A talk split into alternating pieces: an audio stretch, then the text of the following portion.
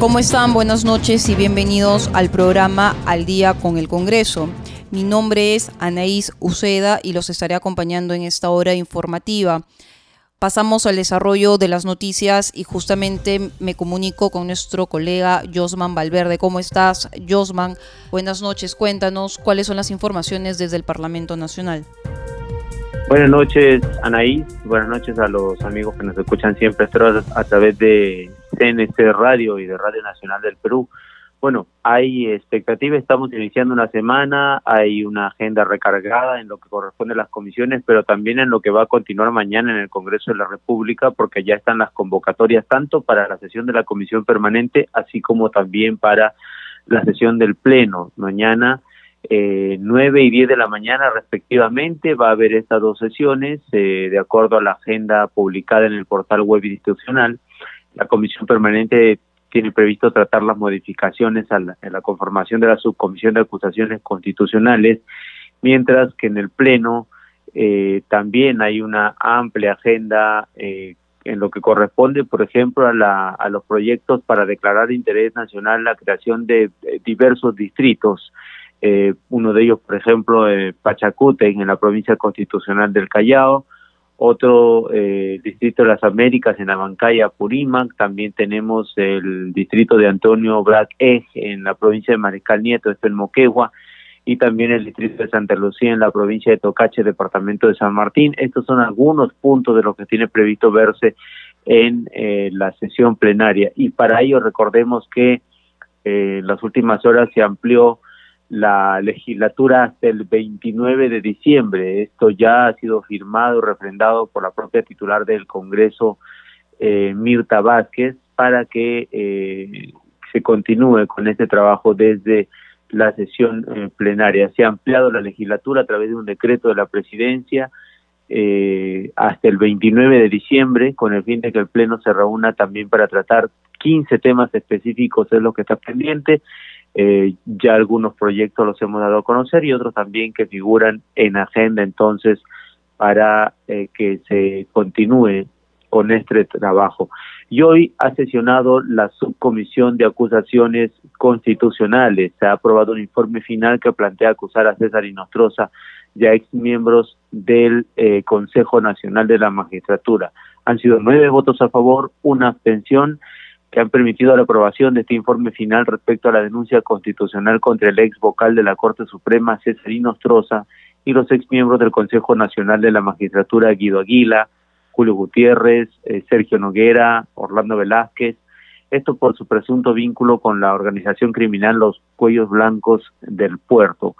Eh, el acuerdo ha sido tomado en sesión virtual que se ha realizado hoy eh, por parte de la subcomisión de acusaciones que dirige el congresista Carlos Pérez Ochoa, y que fue luego de que la congresista María Cristina Retamoso, eh, en su condición de delegada, sustentara este informe. Eh, el informe concluye acusar al denunciado César Inostroza por la presunta comisión de los delitos de organización criminal, patrocinio ilegal, cohecho pasivo específico y tráfico de influencias que están tipificados en los eh, en varios artículos del Código Penal respectivamente. Eh, es así como se ha pronunciado entonces la Subcomisión de Acusaciones Constitucionales en su sesión de hoy.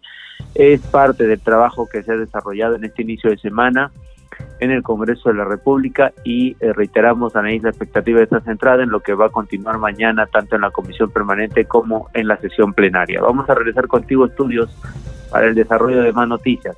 Adelante y muy buenas noches. Gracias, Diosman, y nos reencontramos el día de mañana, siempre trayéndonos más información desde el Parlamento Nacional. Continuamos con el desarrollo de las noticias. El fin de semana el Pleno del Congreso no logró un consenso con referencia a la nueva ley de promoción agraria. Justamente en la línea telefónica me encuentro con el vicepresidente de la Comisión de Economía, el congresista José Núñez. Buenas noches, congresista, y gracias por atendernos en el programa Al Día con el Congreso por acuerdo de la mayoría del Pleno del Congreso, ahora la Comisión de Economía tiene la gran tarea de dar una nueva propuesta con referencia a este tema. ¿Cuáles van a ser los nuevos retos y sobre todo los puntos a tratar con referencia a esta ley, congresista Núñez? Eh, buenas noches, Anaís. Buenas noches a todo el Perú. Gracias por la invitación. Bien, sí, efectivamente estamos en una coyuntura bastante especial. Eh, estamos terminando el año, un año que nos ha tenido a todos estresados y complicados porque no se han podido hacer realidad muchos de los proyectos y planes que teníamos pensados todos los peruanos. Y esto hace también que todos eh, acabemos el año frustrados, ¿no? Margen de eso, este, eh, tenemos que darle solución a los problemas que han ido surgiendo en este proceso que nos complican a nosotros como como peruanos y como Congreso este poder poder analizar, revisar y, poder canalizar. Eh, yo fui miembro de la comisión eh, que, que, se, que se hizo para ver la, la nueva ley agraria. Fue una comisión multipartidaria. Nos reunimos a lo largo de todo este proceso con trabajadores, empleadores, analizamos las circunstancias y presentamos una propuesta. Si bien este tenía puntos buenos, digamos, este había muchas este muchas digamos eh, y, reclamos y quejas de algunas de las partes. Pero el mayor y fundamental ha sido la remuneración. Creo que este es el tema álgido de tanto de los trabajadores como de los empleadores por lo que ahora que esta, esta, esta responsabilidad ha sido transferida a la Comisión de Economía, yo sí creo que es prudente que la Comisión, y ese es el planteamiento que, que yo he hecho, que, este, que, la, que la Comisión de Economía plantee una mesa de diálogo, una mesa de diálogo y de trabajo, donde tanto los trabajadores como los empleadores puedan llegar a un entendimiento y con el arbitraje, digamos, o la intermediación del Ministerio de Trabajo y nosotros como veedores, ¿no? Creo que los llamados a definir la solución de este tema es básicamente eh, los trabajadores y empleadores. Hay muchos otros temas, es cierto, que se podrían ir viendo en el tiempo y mejoras que se podrían conseguir, pero esto también competiría a las negociaciones colectivas que puedan llegar los trabajadores del campo con sus empleadores. Ya en esta nueva ley agraria se está contemplado el derecho a sindicalización y el derecho a, los a las negociaciones colectivas. Entonces creo que es el camino por el que debemos de ir. Eh, así que eh, esperemos que se pueda dar en los próximos días y que se pueda llegar a un entendimiento y que no complique la vida más a los peruanos, porque creo que todos ya la tenemos bastante complicada y lo que todos necesitamos es seguir trabajando y seguir moviendo eh, la productividad en el Perú, ¿no?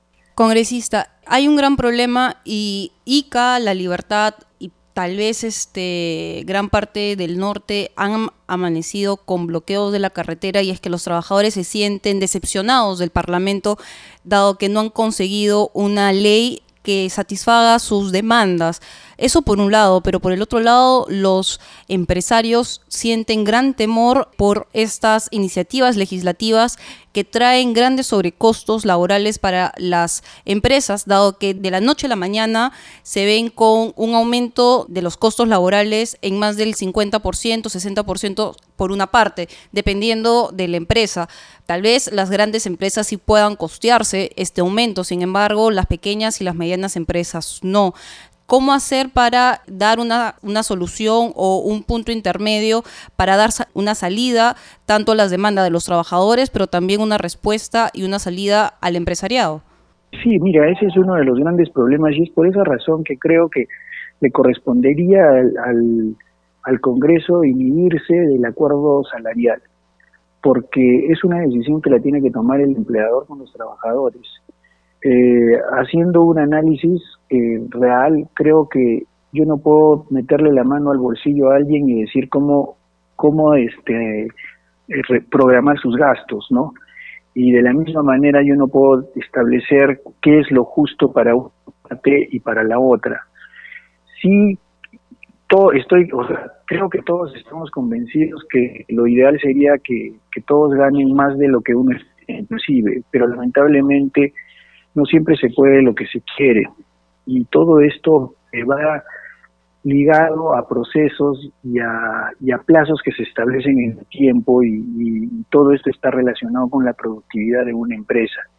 Si bien vemos que el sector agrario se ha fortalecido a lo largo de los últimos años, se ha incrementado la frontera agrícola, se han logrado muchísimos eh, logros, valga la redundancia, y hoy en día el Perú es líder en algunos productos de, del agro a nivel mundial.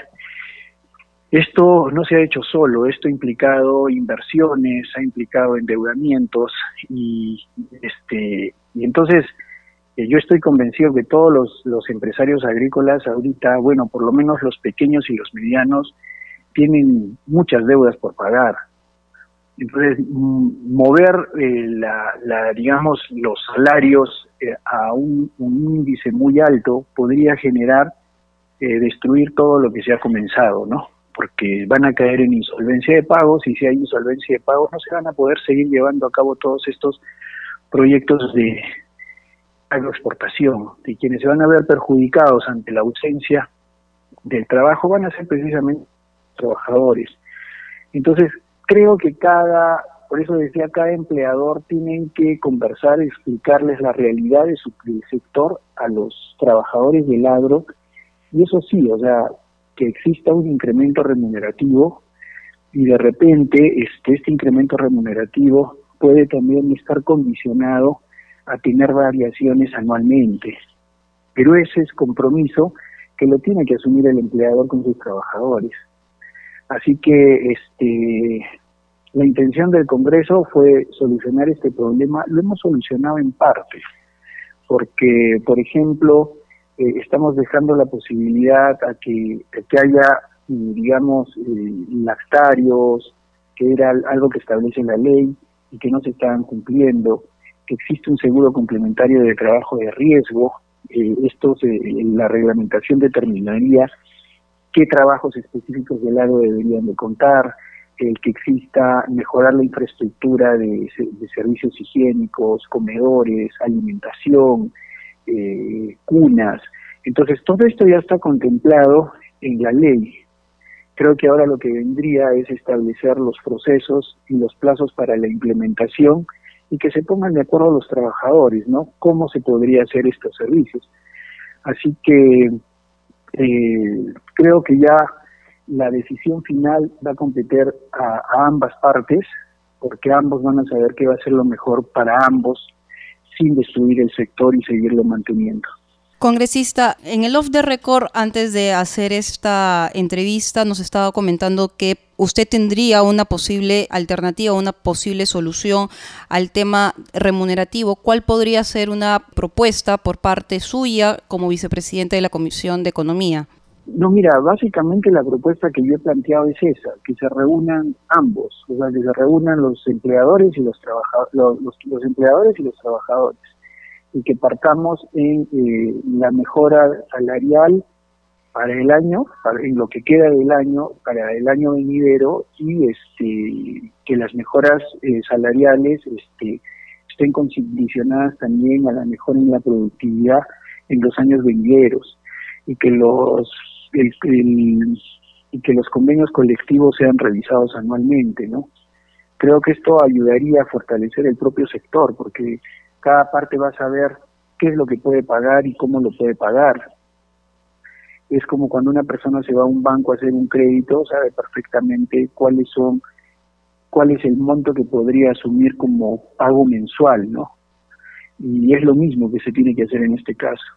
Así que pondríamos al Ministerio de Trabajo, como lo mencioné, de intermediario, perdón, de, de, de intermediario y al Congreso de Veedor.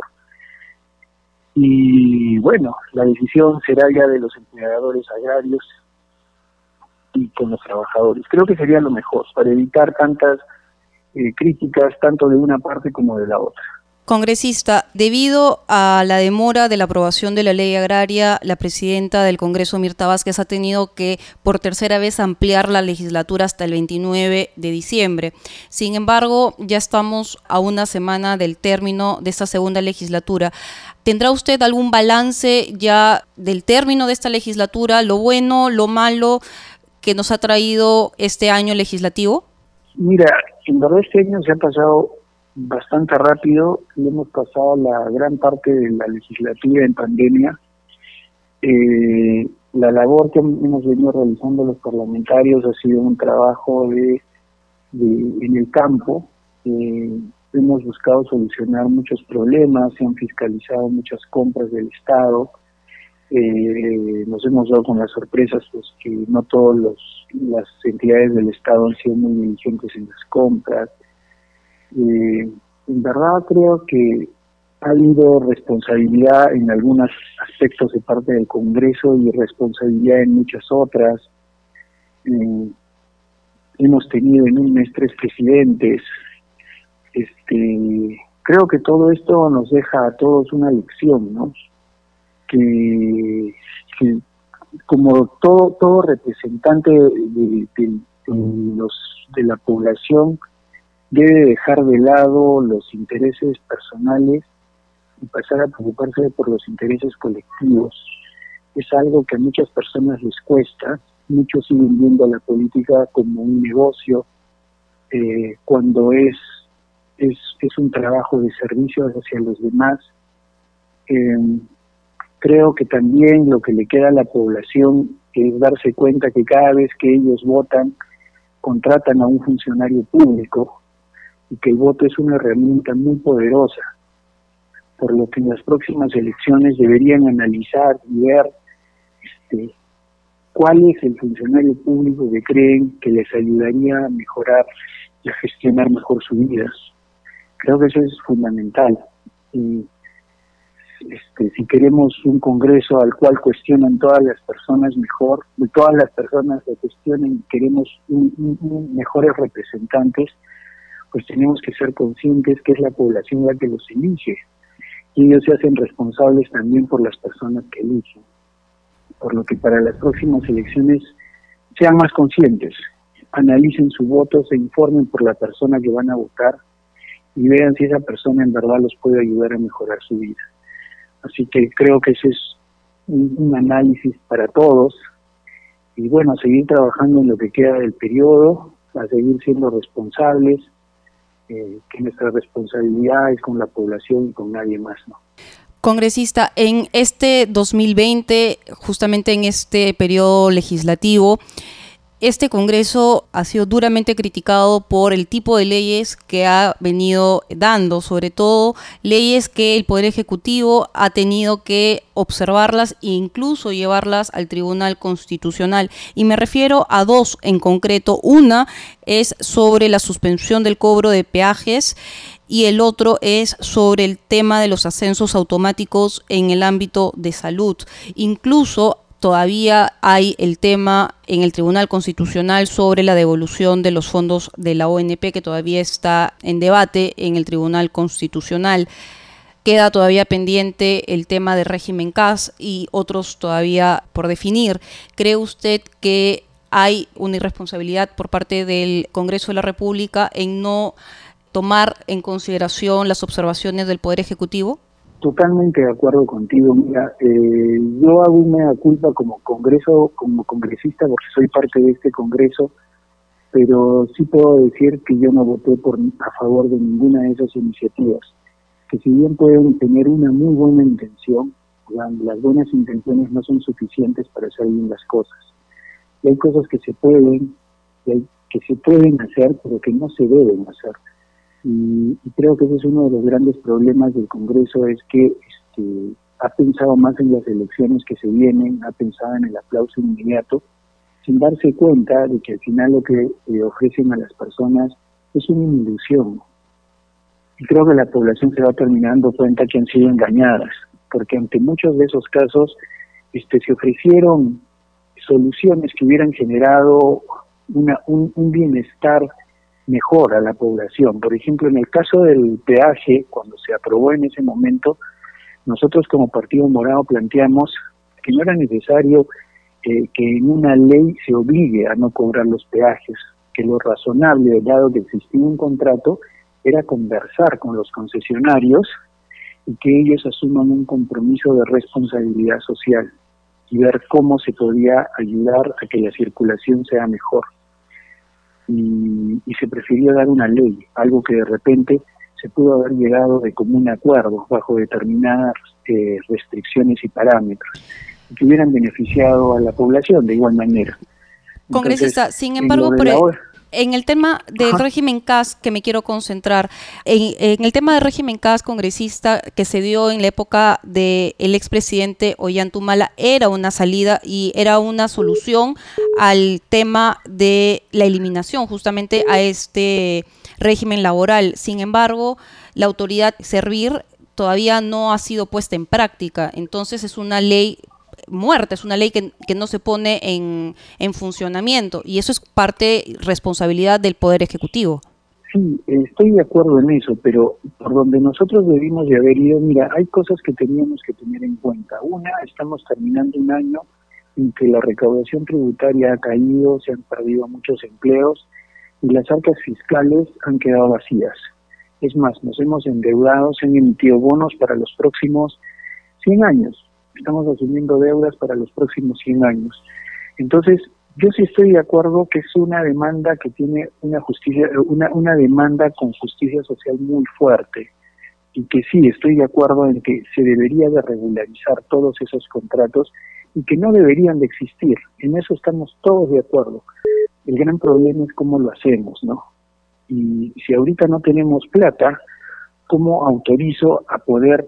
Yo creo que se debió de haber hecho un, un, cronograma y un proceso de incorporación del personal CAS y una evaluación de quienes en verdad ameritan pasar al régimen 728. ¿Por qué te digo quiénes ameritan? Porque también hay mucha gente, cuando yo he visitado algunas entidades del Estado que me dicen, hay personas que han entrado eh, no por una justificación profesional, sino por una justificación partidaria. Y que esas personas que están en esos puestos no realizan un trabajo real, sino es un trabajo ficticio. Entonces, tendríamos que evaluar qué puestos en verdad son realmente necesarios y qué puestos no. Entonces, es todo un proceso que tiene que seguirse no se puede con una disposición general, o sea, una, dañas tu, tu, terminas dañando tu economía y es algo que no lo puedes hacer. Entonces, lo justo debió de haberse consensuado con el Ejecutivo un proceso de asimilación de este personal y, cómo este, se haría la evaluación para que vayan pasando paulatinamente por años, de manera que se podría ir incrementando el presupuesto anualmente de manera gradual. Eso hubiera sido una manera responsable, pero no se hizo. Se prefirió, por eso lo digo, porque se sabía perfectamente que eso no se iba a aprobar, aprobarlo, porque se genera una ilusión, un aplauso inmediato, pero no una solución al problema. Como lo mismo pasó con la ONP.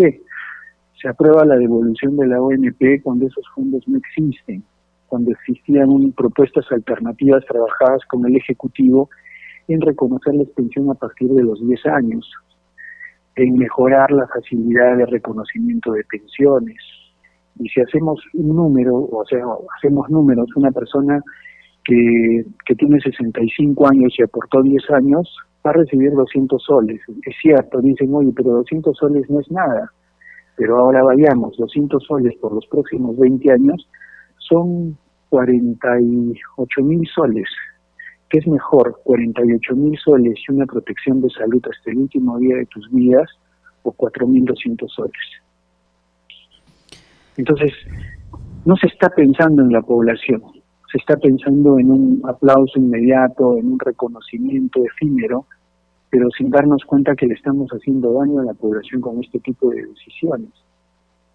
Entonces, eso es irresponsabilidad, o tal vez no se dieron el tiempo de analizar el daño que le hacían a las personas y el beneficio que se generaba reconociéndoles una pensión, que si bien era pequeña, no la habíamos analizado a lo largo de los 20 años siguientes que le podrían quedar de vida a esa persona.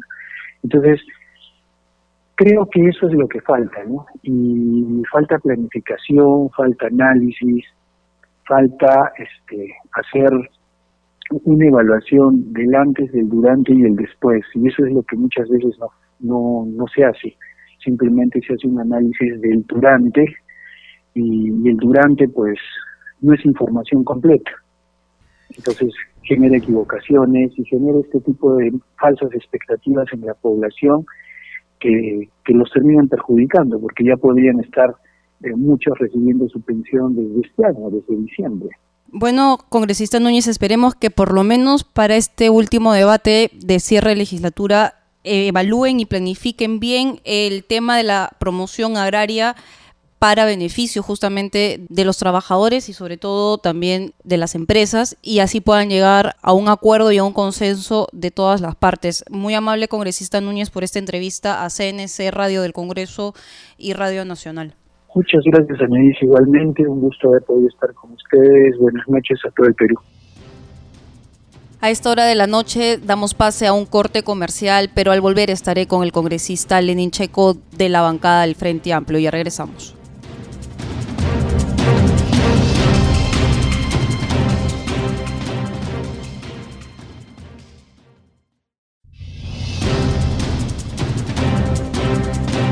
Continuamos con el desarrollo de las informaciones. Este fin de semana hubo una sesión maratónica en el Pleno del Congreso para abordar la ley de la promoción agraria. Sin embargo, este tema no fue aprobado por el Pleno del Congreso, más bien fue derivado a la Comisión de Economía para traer de nuevo un texto consensuado. Justamente sobre este tema voy a hablar con el congresista Lenin Checo, vocero de la agrupación del Frente Amplio. Buenas noches, congresista. Gracias por atender nuestra llamada. Con gran expectativa se esperaba la aprobación de esta, de esta ley. Eh, hoy, en horas muy temprano, los trabajadores del sector agroexportador han vuelto a tomar eh, las carreteras, sobre todo en la región de Ica y en la región del norte, en las regiones de Lambayeque y de La Libertad. ¿Qué mensaje les daría usted a estos trabajadores, sobre todo un mensaje de tranquilidad, sobre todo en este contexto de fiestas navideñas? Sí, buenas noches con todos y todas. Lamentablemente hemos tenido que pasar tanto tiempo, prácticamente más de dos semanas, viajando a Ica, viajando a Trujillo, viajando a Piura, escuchando en la comisión a todos los actores de, de este proyecto de ley que se quería construir a través de la comisión multipartidaria y lamentablemente, vuelvo a repetir, no hemos podido aprobarlo en dos días, eh, dos plenos. Ahora la Comisión de Economía ha solicitado formar parte y ser parte eh, de continuar con esta propuesta. Esperemos que realmente podamos eh, desarrollarla y este lamentablemente por tercera vez digo las carreteras han sido tomadas por los trabajadores de las empresas agroexportadoras. queremos entender que el Ejecutivo también debe formar parte eh, de esa solución, porque hemos invitado a los ministerios y quisiéramos de parte de ellos también una propuesta, una propuesta legislativa para eh, construir una fórmula, una fórmula en la cual estemos beneficiados tanto los trabajadores como también la transportadora y el Estado. Congresista Checo, ¿cómo hacer para equilibrar las demandas de los trabajadores que solicitan con justicia un aumento en, sus remuneraciones, pero al mismo tiempo escuchar al empresariado, equilibrar también estos eh, sobrecostos que no estaban planificados en los próximos años? ¿Cómo hacer justamente para equilibrar estas dos variables que a todas luces no son este, equiparables o no pueden ser combinables, ¿no? Sí, hay la siempre hay una incongruencia, no hay acuerdo en ambas partes, sin embargo hay que ceder eh, en la lógica de que no podemos eh, cerrarnos a la realidad, ¿no? Queremos eh, trabajo digno y las empresas que han tenido ya no solamente beneficios tributarios, sino la posibilidad de trabajar, hacer trabajar a los ciudadanos en condiciones paupérrimas, tengan que entender que así como ellos tienen grandes ganancias, que fluctúan hasta el 25% de utilidades eh, de todo lo que se, se exporta, también tengan la posibilidad de que los ciudadanos que son el soporte fundamental de la agroexportación, que son los trabajadores, puedan tener un sueldo digno, ¿no? Se está planteando, eh, yo, mi bancada plantea dos remuneraciones mínimas vitales como base de, de sueldo y aparte de los eh, beneficios. la comisión ha planteado una remuneración y media mínima vital eh, como base para los sueldos y yo creo que a partir de ello podamos trabajar eh, algo consensuado. Congresista, la gran preocupación del sector empresarial es no para la gran empresa, sino para la pequeña y la mediana empresa que podría no solventar estos sobrecostos laborales. ¿Qué han pensado como solución para este sector empresarial? en realidad hay algo que quisiera, siempre hablamos sobre el perjuicio ¿no? que estamos planteando eh, a la exportación. Eh, cosas indefendibles en realidad, ¿no? Eh, equipos de protección, herramientas, agua, servicios higiénicos, y se ponen como un nuevo costo o sobrecosto. O significa que en realidad están reconociendo que no tenían comedores, no tenían lactarios ni, ni tópicos, y cómo vivían los trabajadores. O sea, algo que tenemos que entender, ¿no? Si yo este, quiero asumir eh, una labor de agroexportación, tengo que entender que también tengo que cumplir unas condiciones mínimas. No porque tal vez la norma eh, tenga vacíos y esa economía del libre mercado me permita explotar a los trabajadores porque no tienen de qué vivir, pueda hacer ello. Los pequeños eh, agricultores, que hablamos pequeños, no sé en qué cantidad, porque yo conozco agricultores que tienen 50 hectáreas, 100 hectáreas y se denominan pequeños, también tienen que entender que en las posibilidades hay que darles mejores condiciones de vida a los trabajadores que aportan con su esfuerzo, que aportan con inclusive sus experiencias de años para que justamente este rubro pueda salir y sea uno de los puntales del crecimiento macroeconómico en el país. Pero justamente, congresista, se podría estar poniendo en peligro algunos productos de exportación bandera y así poner en peligro, vuelvo a decir, estas exportaciones y dejar de lado que el Perú lidere productos como la exportación de la, de la palta, de la granada y otros países ocupar este liderazgo. No es tan cierto, Ney, no es tan cierto. Chile tiene mejores condiciones laborales para sus trabajadores y esas mejores condiciones también lo ponen en los top de los agroexportadores. O sea, ese, ese, ese, esa leyenda de que si le ponemos mayores derechos y beneficios a los trabajadores va a perjudicar al empresario es totalmente falso, totalmente falso, ¿no? O sea, imagínate cómo un ciudadano tiene que ir todos los días a las 3 de la mañana a trabajar y salir del trabajo en condiciones paupérrimas a las 6 de la tarde, ¿no? O sea, esas condiciones bajo para un sueldo de 1.100 soles o 39 soles diarios, o sea, eso no se ve en ninguna parte, eso es una explotación esto tiene que cambiar, ¿no? Y no solamente están pidiendo sueldo, están pidiendo lugares dignos para comer, lugares dignos para poder dar eh, cobijo a sus hijos, lugares dignos para poder ir siquiera a hacer sus necesidades básicas. O sea, son temas tan pequeños pero tan importantes que lamentablemente hasta ahora no han sido implementados por los pequeños, por los medianos y por los grandes. No, no digo en su totalidad porque sí hay empresas que sí lo han hecho sin necesidad de que la norma lo mande. Congresista, cambiando de tema, en este fin de semana, el sábado, se aprobó eh, la reforma constitucional para establecer que el Estado invierta no menos del 6% del PBI en el sector educación. Sin embargo, varios constitucionalistas han indicado que apuntaría que el Congreso está ignorando algunos principios constitucionales, como por ejemplo que el Congreso no tiene iniciativa de gasto. ¿Cómo lo toma esta opinión de los expertos en esta materia? Nos estamos dando cuenta que todas las normas o la, la mayoría de las normas que está sacando el Congreso están siendo declaradas inconstitucionales. Sí, pues, tiene razón. Van a ser declaradas inconstitucionales porque esta Constitución no ampara los derechos colectivos, no ampara eh, los derechos fundamentales como es la educación en este caso. Ampara el libre mercado, la libre competencia, y es por eso que mi bancada está planteando el cambio de la Constitución. No estamos yéndonos al fondo ya. Eh, esta reforma del eh, y para el incremento del de presupuesto para el sector de educación debe formar parte de una nueva constitución. Mientras esta continúe, lamentablemente vamos a tener a los expertos que van a decir que es inconstitucional. Todo tema que sea en beneficio de la sociedad civil va a ser enmarcado en esta constitución, lamentablemente inconstitucional. Sin embargo, congresista Checo, revisando el portal amigable del Ministerio de Economía y Finanzas, solamente en el año 2020 se ve que en la función de educación en los tres niveles de gobierno, tanto en el gobierno central, regional y local, se ha invertido en infraestructura un 40.90%. Es decir, no importa cuánto se, se suba o se aumente el presupuesto público en esta cartera, igual el Estado no es eficiente en invertir y en gastar su presupuesto público. Claro, ese es un tema aparte, ¿no? Es un tema evidentemente de la capacidad del equipo técnico para la ejecución del gasto.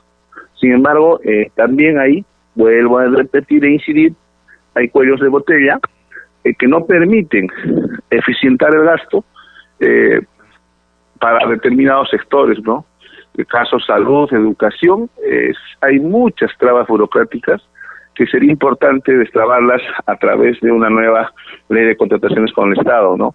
Eh, una ley más ágil, pero que tenga la capacidad de poder destrabar varios temas importantes y también ser hacer un control este eminentemente concurrente con los órganos que fiscalizan el presupuesto público. Lamentablemente, si nos damos cuenta, no hay este tipo de posibilidades, pero sí este, se puede trabajar mediante alguna, este, un ejemplo, ¿no? Este, para los Juegos Panamericanos se hizo una norma específica y se corrió, ¿no? Entonces, para algunos temas sí hay la posibilidad de poder eficientar el gasto público, pero para esos temas tan importantes que son derechos fundamentales como la salud y la educación, tenemos que esperar a seguir el mismo trámite que otras obras de infraestructura o que el gasto del presupuesto sea al mismo ritmo que los demás. Congresista, también este fin de semana se ha conocido que en el Reino Unido ha habido una mutación en la COVID-19 una mutación que debe llevarnos a una reflexión, dado que hace más agresivo el contagio entre los humanos. Hoy día, muy temprano, el presidente Sagasti ha anunciado las suspensiones de vuelos como parte de los protocolos sanitarios que ha recomendado la OMS.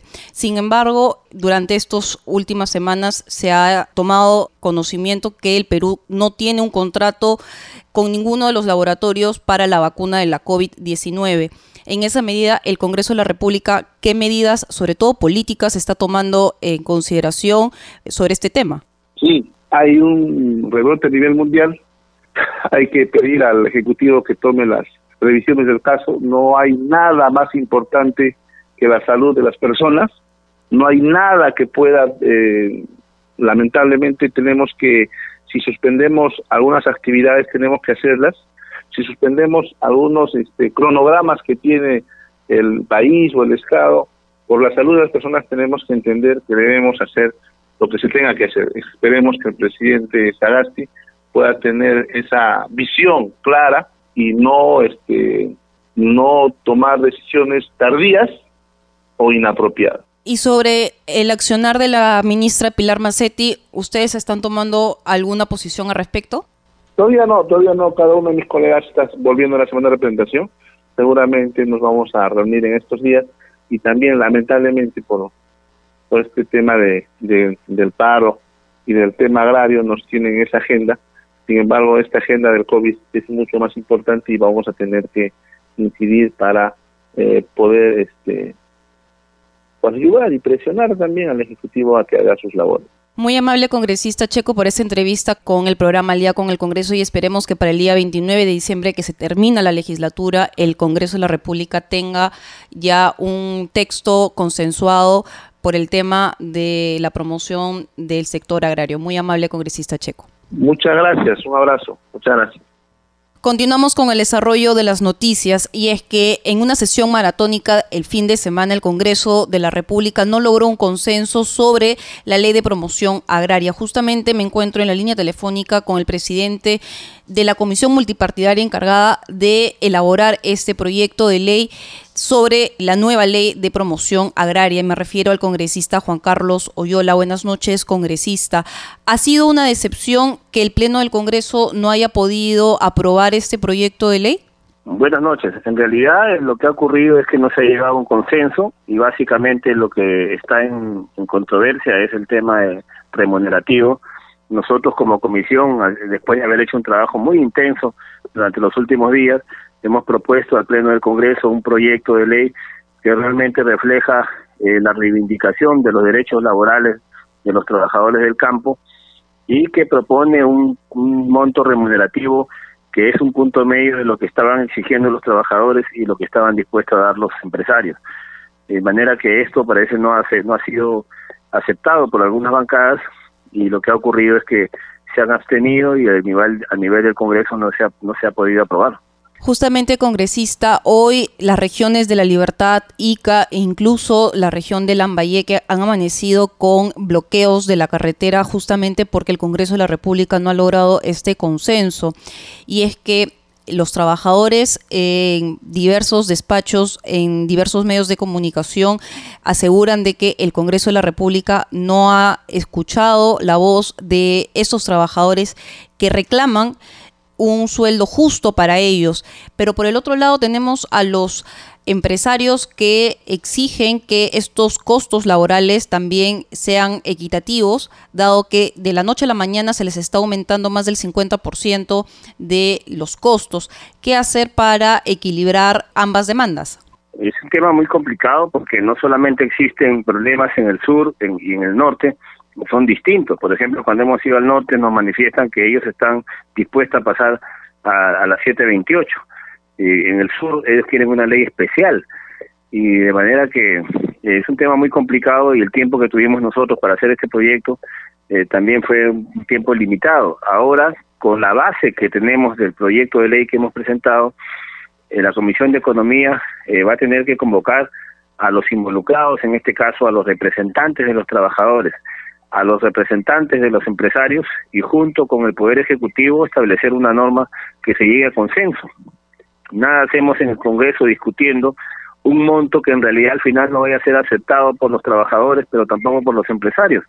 Y lo que nosotros hemos hecho, nos fuimos a un punto medio que tampoco el Congreso lo aceptó y, y en ese sentido ahora lo que corresponde es ponernos de acuerdo en una, en una mesa de trabajo. Congresista, la legislatura ha sido ampliada hasta el 29 de diciembre, o sea, el Congreso tiene una semana más para ponerse de acuerdo. ¿Usted cree que en este tiempo eh, se va a poder eh, lograr un texto consensuado?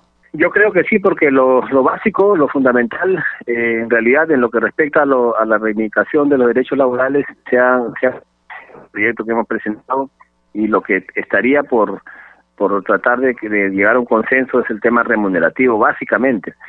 El tema de, los, de la tributación ya se ha este, acogido la propuesta del Ministerio de Economía y Finanzas y, y de los incluso de, de, algunos ministerios, pero lo que sí está por verse es el tema de remuneración, que eso lo tenemos que ver con los empresarios y con los trabajadores. Ambos tienen que ponerse de acuerdo de dónde es el punto medio que están dispuestos a poder consensuar y también estamos planteando dentro de esta ley de que haya un Consejo Nacional del Trabajo Agrario para que puedan reunirse ahí los sindicatos agrarios con los con los empleadores para que puedan llegar a acuerdos en lo que respecta a las condiciones de trabajo y más adelante a la nivelación de las remuneraciones. Eso creo que es un avance y esperamos que se puedan nos podamos reunir pronto. Ahora mismo vamos a conversar con con el, el presidente de la Comisión de Economía para poder establecer este fechas que puedan eh, de una vez ponerse de acuerdo estos estas partes involucradas y poder llegar a una solución lo antes posible. Congresista, por el otro lado, en el tema de eh, las exoneraciones tributarias, el ministro de Economía y Finanzas, me refiero al doctor Waldo Mendoza, desde el punto de vista técnico, él recomendaba más bien que las exoneraciones sean a partir del año 2022. La lógica era que estamos saliendo de una pandemia, de una recesión económica muy fuerte a nivel internacional y sobre todo en nuestro país. ¿Por qué el Congreso insistía que estas exoneraciones sean a partir del año 2021? En sí, nosotros hemos acogido esa posición del Ministerio de Economía, que es, por cierto, una posición técnica, y consideramos que efectivamente el próximo año, que es un año muy difícil para el país en, el tema económico y de salud, este, se mantenga el, el 15% para que en 2022, 23, 24 sea 20% y el 2025, 26, 27, 25%, para pasar en el 2028 ya a lo que pagan todas las empresas del país. Y con relación a la prestación de salud congresista, ¿cómo sería el tema de las aportaciones? Nosotros hemos planteado que a los que tienen mayor a 100 trabajadores eh, deben pagar el 9% de una vez y los que las empresas que tienen menos de 100 trabajadores eh, pagar en lo que respecta al 7%. consideramos que en la ley ahora a partir de ahora los trabajadores van a poder atenderse de inmediato y entonces esto va a ocasionar un gasto definitivamente de salud y por eso necesitamos financiar esta institución y consideramos que las exoneraciones están, pero no deben ser tampoco exoneraciones en los temas de salud donde hay que atender, donde hay que invertir. Y ahí sí todas las empresas tienen que dar el 9%, que es lo que corresponde. Por otro lado, congresista, con respecto al tema de jubilación, ¿cómo va a quedar el tema para este régimen laboral? Sobre todo en su propuesta. Nosotros, nosotros habíamos planteado que se puedan jubilar los 55 años, pero dado que ya existe el REJA, eh, y consensuando también hemos, acogido en el Ministerio de Economía que se elimine esta parte eh, para que no ocurran digamos mayores imprevistos y que se pueda dar tal y conforme eh, el REJA y que pueda haber una jubilación anticipada como lo norma la ley actualmente. Entonces eso ya no va a ir en la norma. Congresista, ayer en una entrevista la presidenta del Consejo de Ministros, Violeta Bermúdez, creyó que no era prudente que el Ejecutivo dé una propuesta legislativa, dado que ya el Congreso estaba trabajando en una y que usted lo estaba liderando. Sin embargo, ¿usted cree que en este nuevo contexto, que ya el Congreso de la República está en una foja cero, digamos, en la Comisión de Economía, ¿cree usted que el Poder Ejecutivo deba dar una propuesta legislativa? Nosotros hemos esperado también una propuesta del, del Poder Ejecutivo que, sea una respuesta a lo que viene ocurriendo actualmente en el país. O sea, no podemos dar propuestas eh, diciendo que no puede haber monto mínimo dentro de la, del, proyecto de ley, porque eso es inconstitucional. Eh, nosotros sacamos una ley de esa magnitud, el descontento en la calle va a aumentar y lo que tenemos que hacer ahora es tratar de recoger las inquietudes de quienes hoy han salido a las calles a luchar y también de los empresarios, como no, para llegar a un punto medio. Y en eso nos tiene que ayudar el Poder Ejecutivo. O sea, no, se trata de, hacer una ley tal y como era antes.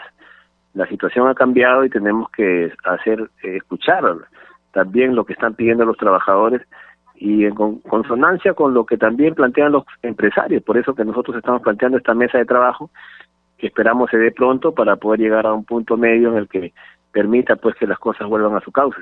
Congresista, ¿usted cree que para esta tercera ampliación de la legislatura que eh, se va a dar para el 29 de diciembre, tengamos ya eh, la nueva ley de promoción agraria? Sinceramente yo espero que sí, porque de lo contrario pasaríamos todos al régimen general, los trabajadores a la 728 y los empresarios tendrían que pagar pues lo que paga todo empresario en el país. Los que estén en la REMIPE se podrán acoger a, los, a las leyes de, esa, de esa actividad, pero en realidad lo que queremos es que al ser este una actividad especial, sobre todo para los trabajadores, debe tener un régimen especial y en ese sentido el mínimo debe ser un mínimo que realmente vaya acorde con la actividad que realizan los trabajadores en el campo. Congresista, cambiando de tema, hoy en horas de la mañana el presidente Sagasti anunció la suspensión de vuelos procedentes de Europa, ello a raíz de que el Reino Unido anunciara a través de, de su Ministerio de Salud una mutación de la cepa del COVID-19. ¿Cree usted que el Perú ha tenido una dejadez tal vez en el tema de la adquisición de la vacuna, toda vez de que todavía no tenemos ni siquiera contratos firmados con ningún laboratorio para la adquisición de la vacuna contra la COVID-19? Bueno, sí, primero que eh, yo creo que lo que ha anunciado el presidente de la República es atinado, tenemos que tomar las precauciones adecuadas al conocer ya que existe pues una nueva cepa dentro del Reino Unido y que tengamos nosotros que prevenir, cerrar las fronteras para lo que respecta a ese país, para evitar que haya contagios masivos como se están dando en Reino Unido a raíz de esta, esta nueva cepa. ¿no? En lo que respecta al, a la vacuna, considero que la irresponsabilidad del anterior gobierno, que salía al mediodía a engañar a los peruanos, en realidad ha hecho de que hoy no tengamos ninguna posibilidad de poder tener las vacunas a tiempo y esto definitivamente yo creo que se tiene que corregir eh, lo antes posible. Este gobierno tiene que hacer todos los esfuerzos necesarios para que podamos tener la vacuna y evitar que esta ola de contagios aumenten en este año que justamente es un año electoral. Justamente congresista y ha dado en el punto. Estamos a muy pocos meses de una contienda electoral donde eh, más de 18 millones de peruanos vamos a tener que ir a las urnas a sufragar. ¿Cree usted que justamente el 11 de abril no va a ser un punto de concentración, un punto más para podernos contagiar y ser más vulnerables a la COVID-19? Yo espero que no, yo espero que hasta esa fecha las cosas se, se, puedan controlar.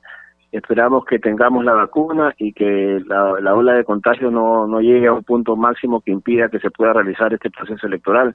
En realidad tiene que poner mucho de su parte también la población y tratar las medidas que ha hecho el gobierno en, cuanto a, limitar pues el tránsito los días 24 y el 25 y tanto el 31 y el primero creo que son atinadas no podemos cantar victoria y, empezar a hacer nuestra vida como era antes. Creo que tenemos que nuevamente retomar algunas medidas de protección para poder evitar que la ola de contagios sea que continúe y que podamos llegar a un proceso electoral en la que los peruanos podamos ejercer nuestro voto y elegir al próximo a las próximas autoridades.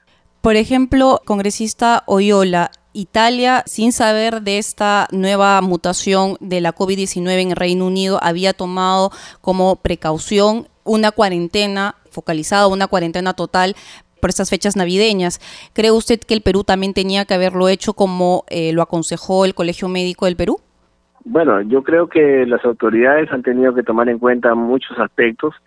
En realidad, la gente no va a tomar una cuarentena tan fácilmente como lo han, lo han hecho anteriormente en, la época que se descubrió el coronavirus ya existe en la población también ganas de poder trabajar, de poder llevar el sustento a su casa, dado que los bonos no han sido pues la solución a la problemática económica que ha tenido el país. Entonces, las medidas que tenemos que hacer tendrían que ser graduales. No podemos mandar a la gente nuevamente a su casa en una situación como esta, a no ser de que la situación la merite y que haya una ola de contagios masiva y que empiecen a aumentar los casos.